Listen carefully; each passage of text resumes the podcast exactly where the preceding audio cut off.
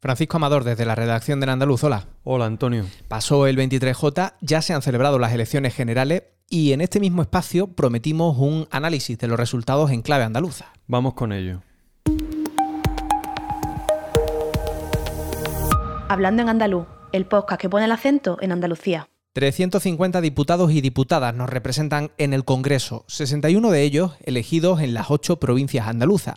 ¿Cómo queda el reparto? Pues con todo el voto escrutado ya, Antonio, el Partido Popular logra 25, el PSOE 21, Vox se queda con 9 y Zumar con los 6 restantes. El PP se alza como la fuerza más votada en Andalucía. Y son las terceras elecciones consecutivas que gana en apenas 13 meses. Ganó las andaluzas en junio del año pasado, ganó las municipales de mayo de este año y ha ganado las generales de este pasado domingo. Gana y se refuerza. Sí, porque ha conseguido más de 1.588.000 votos. Esto es un 36,4% de los sufragios. Con respecto a las últimas generales, son 700.000 votos y casi un 16% más. Se imponen casi todas las provincias. En todas menos en Sevilla, que sigue siendo del PSOE. Y aún así no alcanza el objetivo que se había marcado el PP andaluz. Aspiraba a 30 diputados, ha conseguido 25 que son 10 más de los, de los conseguidos en las últimas generales, y de momento se queda en su techo electoral, porque ese millón y medio de votos es la misma cantidad que Juanma Moreno consiguió en las andaluzas del año pasado, las que le dieron la mayoría absoluta en el Parlamento. Con este resultado, el PP aporta desde Andalucía uno de cada cinco votos conseguidos por esta formación en todo el país.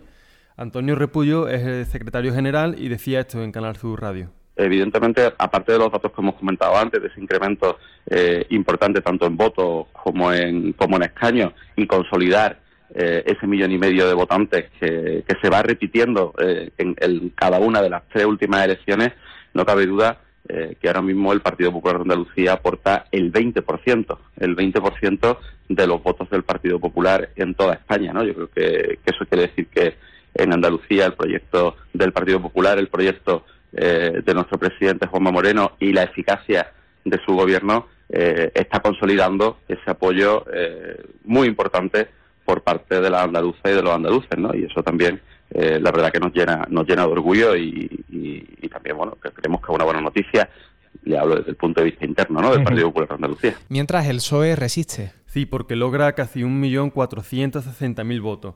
Esto es un 33,48% del voto emitido.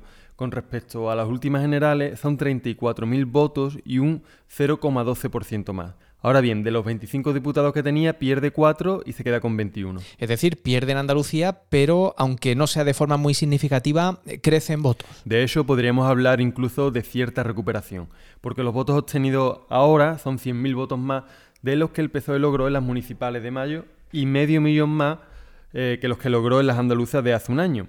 Y aquí también el partido aporta uno de cada cinco votos que ha ido a parar al PSOE en todo el país. Juan Espada. Los resultados globales del PSOE de Andalucía han sido también del PSOE y del PSOE en Andalucía han mejorado los resultados de 2019. Hemos subido del 28% a más del 32% y por tanto creo que hay que felicitar a Pedro Sánchez, al PSOE y a todos y cada uno de sus territorios. Claro que sí. Hemos sacado más votos y más escaños que en 2019. 19. Tercera fuerza en Andalucía. Vox, eh, que pierde voto, consigue 668.000 y el 15,33%, pero son 200.000 menos que hace cuatro años, un 5%. Pierde tres escaños y se queda con nueve. Es decir, en Andalucía la ultraderecha consigue más apoyos que sumar. Sí, porque el partido de Yolanda Díaz se estrena con 520.000 votos y el 11 95% de los sufragios. Esto se traduce en seis escaños en el Congreso, que son los mismos que logró Izquierda Unida en las últimas generales. Escuchamos a Tony Valero. Sumar Andalucía emerge con una fuerza formidable, porque subimos cuatro puntos con respecto a los anteriores comicios. Cuatro puntos por encima de los anteriores comicios. Es una base sólida. Una base fuerte que responde al trabajo bien hecho. A nosotros y a nosotras no nos regalan nunca nada.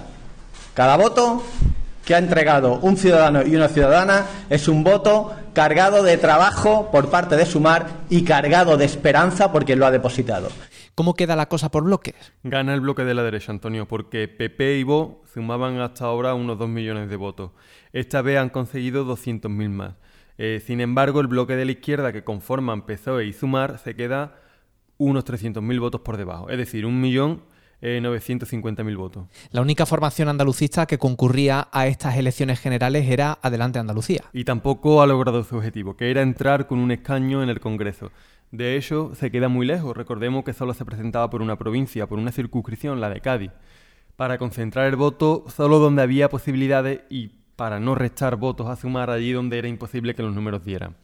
Y el resultado es este, 9.064 votos y el 1,42%. Porque, eh, ¿cuáles han sido los resultados en esta provincia, en la provincia de Cádiz? Pues mira, el PP casi duplica sus resultados de hace cuatro años. De los 11.100.000 votos que logró entonces pasa a los 221.000 de ahora. Es un 34,82%. El PSOE crece en 22.000 votos y alcanza los 210.500 votos, un 33,18%. Fíjate que la diferencia entre ambos partidos es de solo 10.000 votos. Vox pierde 35.000 votos de una cita a otra, conformándose con 96.000 sufragios y el 15,18%. Y Sumar suma 81.500 eh, votos, el 12,84%. Todo esto, como decimos, en la provincia de Cádiz, circunscripción en la que peleaba delante Andalucía.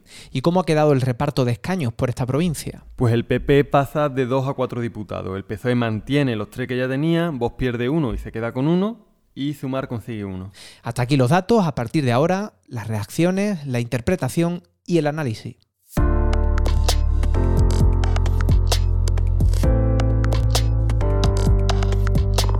¿Cómo valora el andalucismo estos resultados? Insistimos, Antonio, el objetivo era conseguir una voz andalucista en el Congreso y eso no se ha conseguido.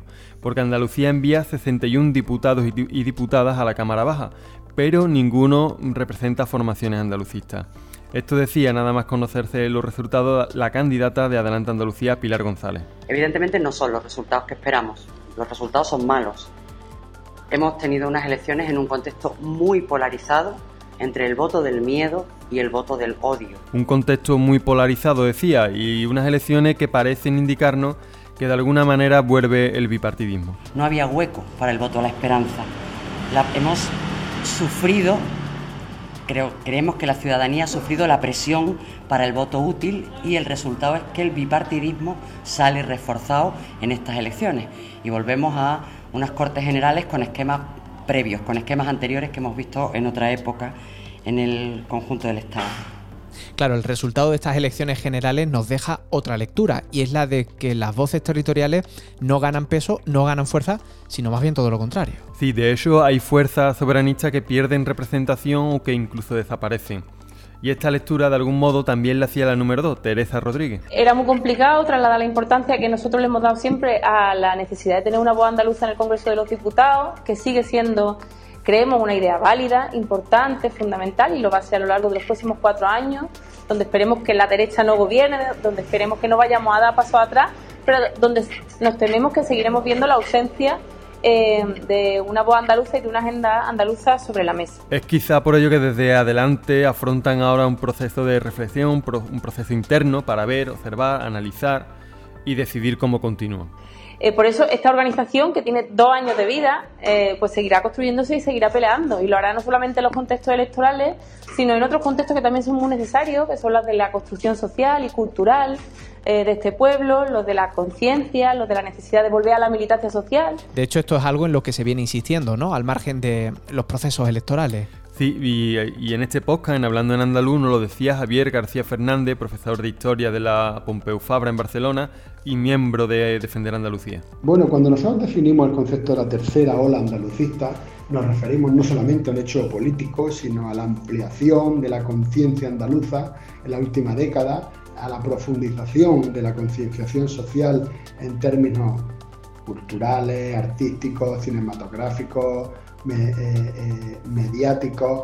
Y por supuesto eso tuvo una plasmación política en la irrupción de una fuerza netamente andalucista y de izquierda en las elecciones autonómicas que recoge por una parte el legado del andalucismo político del Partido Andalucista y del PSA y de lo que fue el andalucismo en los años 80 y 90, pero también lo pone en diálogo con el activismo y con una parte más social que viene del 15M de Andalucía, de las luchas sindicales del SAT y de toda una serie de militantes que estuvieron en lo que se llamó la nueva política, primero en Podemos, luego en otras formaciones, que han tenido a bien o que han decidido construir una fuerza específicamente eh. Eso se, probó en las elecciones autonómicas, como la sociedad andaluza reconoce y acepta la, y justifica y, apoya la existencia de, este andalucismo político.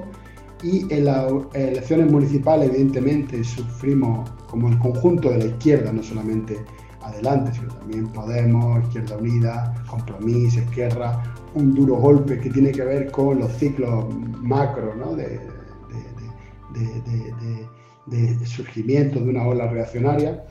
De hecho, una histórica andalucista como Lola Muñoz nos contaba hace un par de semanas que el objetivo realmente es mayor, construir esa Andalucía de la que no se habla. El andalucismo, mm, aunque no tenga presencia institucional en el Parlamento, que solamente somos dos o son dos parlamentarios, un parlamentario y una parlamentaria, y haya representación no solo de Adelante Andalucía, sino de Andalucía por sí, como os decía, herederos del PA en, muchos ayuntamientos andaluces, eh, nosotros queremos empezar a construir ese, esa Andalucía de la que no hablan y, y de la que los 61 diputados allí en Madrid no hablan. Y queremos obligarles a hablar y que se comprometan con el pueblo andaluz. Porque es una auténtica vergüenza que en los años que, dura una legislatura no se hable de Andalucía y vengan solo en campaña a, esgrimir los problemas y a solucionar los problemas. Cuando conocimos que Pilar González era la elegida para encabezar la lista de adelante, eh, conversamos con ella en este espacio y ya entonces nos avanzó las tareas pendientes después de la ventolera electoral, como ella misma lo describió. No tengo la menor duda de que una vez que pase toda esta ventolera electoral y venga un cierto tiempo de calma chicha, en el sentido de que no están las ni el estrés, ni las obligaciones, ni la tensión ¿no? de, la, de lo electoral. Lo político es siempre más amplio y más importante que lo electoral. Lo electoral es necesario de alguna manera, pero no es eh, la única, el único componente de lo político. En ese tiempo, eh, hay mucho que trabajar por construir. No el sujeto político, fíjate, esto lo he discutido yo mucho con, vamos, lo discutimos en su día, ¿no? Cuando nos planteamos la refundación de Adelante Andalucía. El sujeto político es el pueblo andaluz. Lo nuestro es una herramienta.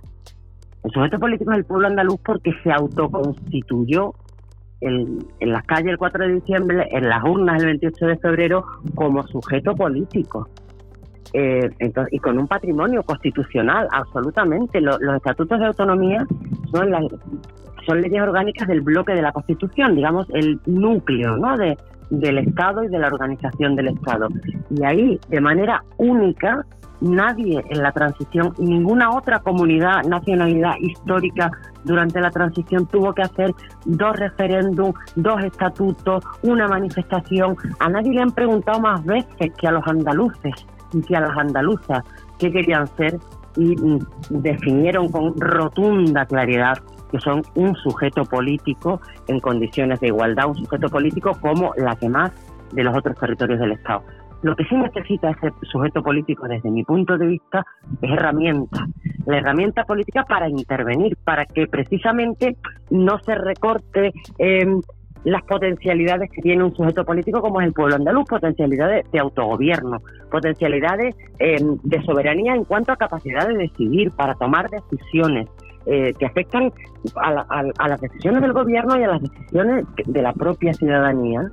Claro que nos hace falta como agüita de mayo un tiempo tranquilo en lo, en lo electoral para planificar el crecimiento, para hacer en tema de formación. Hay mucha efervescencia y es verdad que hay, mucho andalucismo sentimental, emocional. Lo que empieza ahora, Antonio, si no hay repetición electoral, es un tiempo de calma y de tranquilidad. Y ese es el mejor clima para la reflexión y para la reorganización andalucista. Al menos así lo piensa el profesor de Derecho Constitucional y autor del libro Por un Poder Andaluz, José Luis Villar, con quien también hemos conversado eh, ante esta última convocatoria electoral? El ciclo que se inició hace un año justo con las elecciones autonómicas andaluzas que dieron mayoría absoluta al Partido Popular, y con las elecciones eh, municipales y inmediatamente y sorpresivamente estas elecciones generales han supuesto pues que no haya habido la serenidad y el tiempo suficiente para que el andalucismo político vuelva a repensarse. Ahora mismo vamos a tener un periodo largo sin elecciones. Es un momento espléndido en el que no hay urgencias electorales ninguna, desde luego, para que esa necesidad de repensar el andalucismo eh, sea posible. Y yo nunca, nunca, nunca voy a perder la ilusión y la esperanza en que Andalucía sea capaz de dotarse de esa herramienta propia para su liberación. Ese es mi deseo, esa es mi esperanza y ese es mi sueño. Y hay, hay tiempo por delante para hacerlo. Tenemos todo el tiempo del mundo.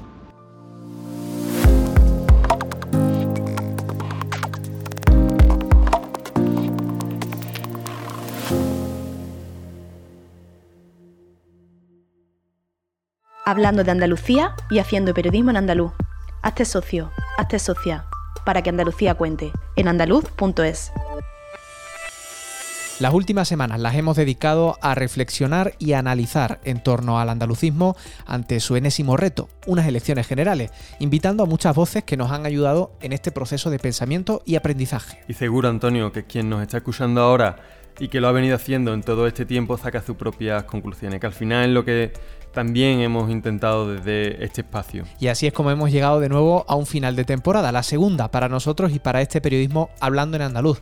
Ha sido un ejercicio apasionante, ¿no crees? Y tanto, así que habrá que continuar, ¿no? Claro que sí. De hecho, amenazamos con volver después de un breve periodo de tiempo para el descanso. Nos vemos a la vuelta. Aquí estaremos. Gracias, Fran. Que tengas buen verano. Igualmente, Antonio, y para todos los que nos escuchan en este podcast semanal. Hasta la vuelta. Pues eso, a ti que nos escucha, gracias por estar y en especial a los socios y socias por apoyar este periodismo en andaluz. Por cierto, en verano, en andaluz.es seguirá siendo nuestro punto de encuentro y a la vuelta seguiremos aquí hablando en andaluz. Hasta pronto.